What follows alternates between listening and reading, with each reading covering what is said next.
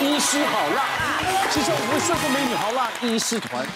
健康迷思总是想破头，今天让好辣医师团来解开你心中的问题。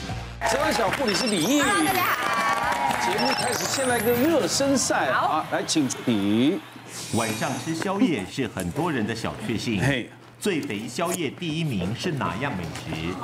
一十颗水饺，二一份咸酥鸡，三一碗凉面，哎呦，四一碗牛肉面。哇，好难选哦！哇，都好好吃哦。请举牌。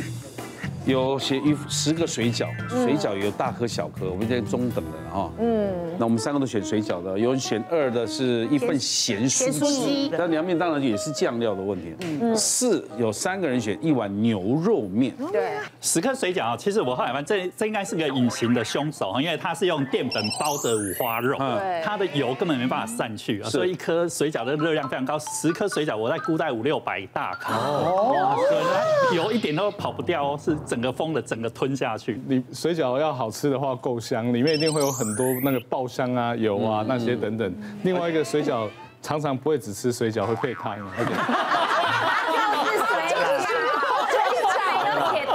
这是你要蘸酱呢，不酱也是一个问题。第二个可能什么牛肉汤水饺，对，那 个牛肉汤也是问题。对对，汤饺。咸酥鸡就是一个邪恶的宵夜食物啊。那它一份其实你要想，它又是油炸的，嗯，然后它外面又裹了很多的粉，对，所以那个热量我觉得它一定是高，不然为什么大家都说晚上吃咸酥鸡很容易胖？水饺一颗大概热量是五十到六十卡，所以十颗六百卡。嗯。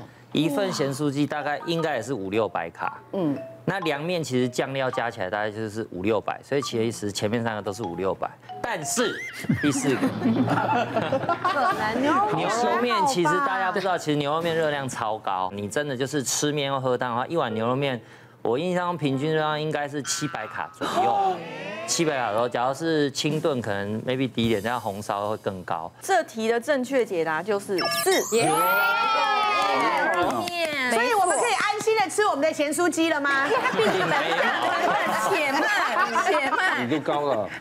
来跟大家分析一下这四个选项的每一个热量哦。首先，第一名的牛肉面呢，就像刚刚医师讲的，一碗大概是七百七十大卡左右，所以介于七到八百卡的计算方式是差不多的。但比较要注意的地方是钠含量，一碗就有两千两百六十毫克之多。等一下，这个是什么概念？可以跟大家讲一下。那十颗水饺大概是六百七十五大卡，而钠含量是一三一七毫克。好，接下来是凉面哦，凉面一盘的话大概是六百五十三大卡，但它的钠含量有一千一百零九毫克，而大家觉得热量很高的咸酥鸡，它以大份的来说，大概是五百八十五大卡左右。钠 含量呢，没有破千，大概是八百二十八毫克。但是大家看到这个也不要太过于开心，因为呢，大家仔细一看，有没有发现这三个呃，这几乎三到四个宵夜里面钠含量都破千了？对。那其实钠含量是什么概念？我们常说哦，卫福部建议我们一天不要吃超过两千四百毫克。嗯。可是其实呢，不断的都有一些研究，不断的在下修这个数字。那目前是希望大家可以控制大概两千毫克左右。是对身体的一些引发慢性疾病的威胁是比较少的。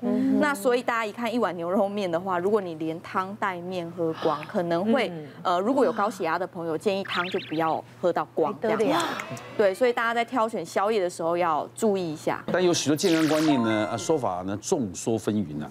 今天来请医师一一来解答。第一个看什么呢？来，请看吃什么决定你胖哪里？吃炸物或是吃甜点，你胖的会不同的位置。你觉得对的情绪圈，错的经济差。我认为是对的。不同的地方，嗯，错吗？星星，差别在哪里？都一样胖。对啊，我觉得都会啊，都 是胖。因为我有时候吃饭的时候觉得小腿变胖，我就我就我就改吃面食，不一变胖我就改吃饭，又胖小腿。啊，那甜点呢？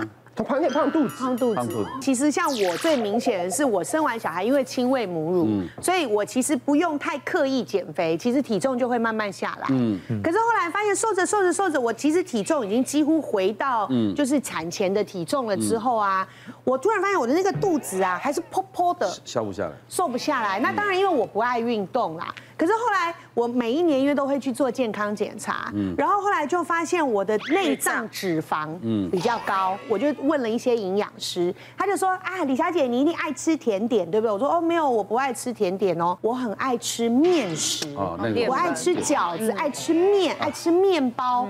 然后他就说李小姐这些说是面，其实它都是精致淀粉，尤其是面包。对，他说精致淀粉其实也算是糖类的一种，所以他说其实你的肚子一直瘦不下来，跟这个有关系。然后后来他就说，那你试试看，说如果你晚餐不吃淀粉，就是正常的饮食，然后呃体重，我后来发现我的体重上下大概零点五公斤，并不多。嗯，但是我的肚子，我如果连续三四天晚餐都没有吃淀粉的时候，我的肚子就会平平下去。然后可是如果我那两天。呃，又开始就是为了要很快的解决一餐，吃很多淀粉，一碗面就能饱的时候，我就会发现我的体重可能也才只增加零点三、零点五。问题是我肚子整个就像怀孕两三个月那样子，你知道吗？然后，所以我认为这个逻辑是对的，在不同的部吃什么东西会胖在不同的部位。这样走路会累吗？我好累。我累到不行哎！其实不要看我这样，我已经变瘦了。因为我大概在三年前最胖，有胖到一百四十公斤。我有带照片来，那是我最胖最胖的时候。你看一个人都胖，他有时候你看这里都是胖的。对对，他是全身呢。对，可是你要现在瘦的话，会从肩膀慢慢。如果你没去减的话，肚子是最后的。嗯，对，我我跟那个时候应该已经差了快三十公斤了，因为这个时候是最瘦的时候，这个时候是瘦，这个时候大概一年半以前有瘦到九十三左右。那你这样还有九十三？瘦掉四十多公斤。可是我现在又回来一点了，我现在到一百出头。因为疫情嘛，疫情肥，疫情肥。可是你当初可以瘦成这样是靠什么方法？我就是晚上都只吃无糖豆浆，还有茶叶蛋，嗯，或者是番薯。这一题正确解答就是。对的，没错。因为其实呢，给大家看一下这张表会比较清楚一点。很多人其实都会有个观念，觉得胖就是基因造成的，所以他胖了很多局部的地方，觉得反正自己也减不掉了，就大吃大喝，觉得说这是与生俱来的。但其实并不是这样。如果我们先从这个肚子或者是小腹，还有一些腰间肉来看好了，我们会发现说，这个肚子比较中广型肥胖的人，可能比较呃嗜酒。比较爱喝酒精类的饮品，或者是一些气泡饮品，因为毕竟这些有气泡的东西，它很容易让人胀气。胀气，或者是说，大家有没有听过啤酒肚？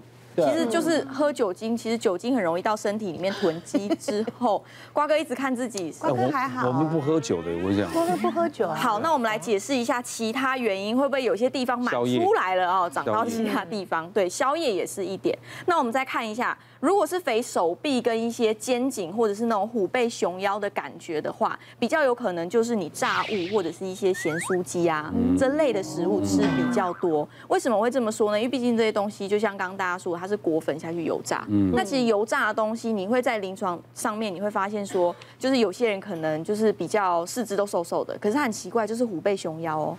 那如果是呃泡面、火锅、寿喜烧这种，就比较容易造成浮肿，也就是说它是高钠的。食物，那最后呢，就是胖屁股啊、大腿啊这种下半身的肥胖，比较容易是精致甜点或者是高淀粉。曾经我就遇过门诊一个案例，我就是一个妈妈，她其实来的时候，她身材体态其实都还 OK，可是她是说她其实因为有一天她小孩就拿着她的手机然后拍照，就不小心晃到她的背后，她就发现奇怪。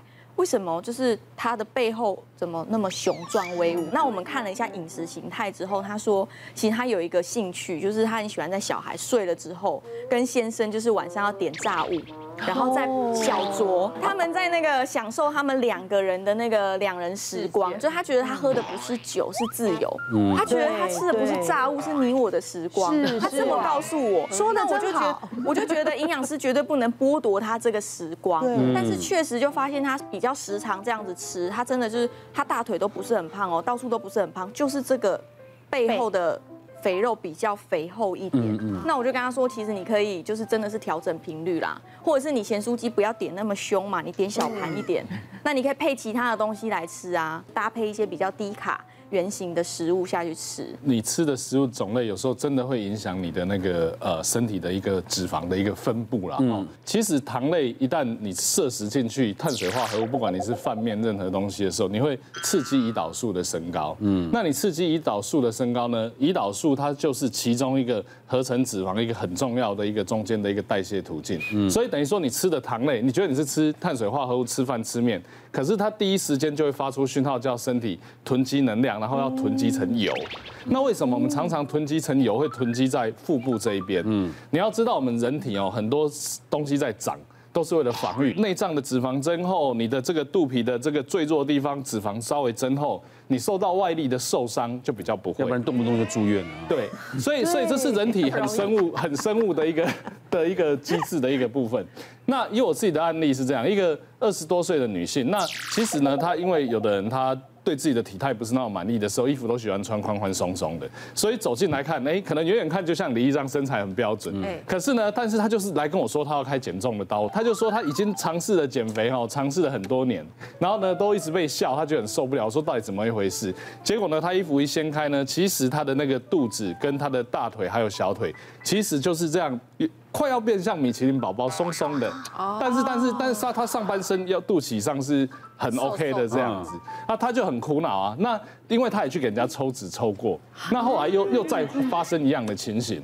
那结果后来呢，我们整个团队去帮他咨询之后，发现其实他为了减重，他觉得说他不要吃肉，不要吃油，咸酥鸡这些都不碰，然后吃了一些水果。那大家呃要知道说，水果吃很多的时候，其实某种程度上，以现代的水果跟你吃很多甜点的意思是一样。嗯，对，对，因为糖分还是很高。嗯，那后来呢，其实我们还是没有要帮他手术，但是就从这个东西去帮他调节。他一来看我们的时候。腰围大概差不多是二十六、二十七那边，虽然女女生觉得还好，但是她觉得不高，而且很松不好看。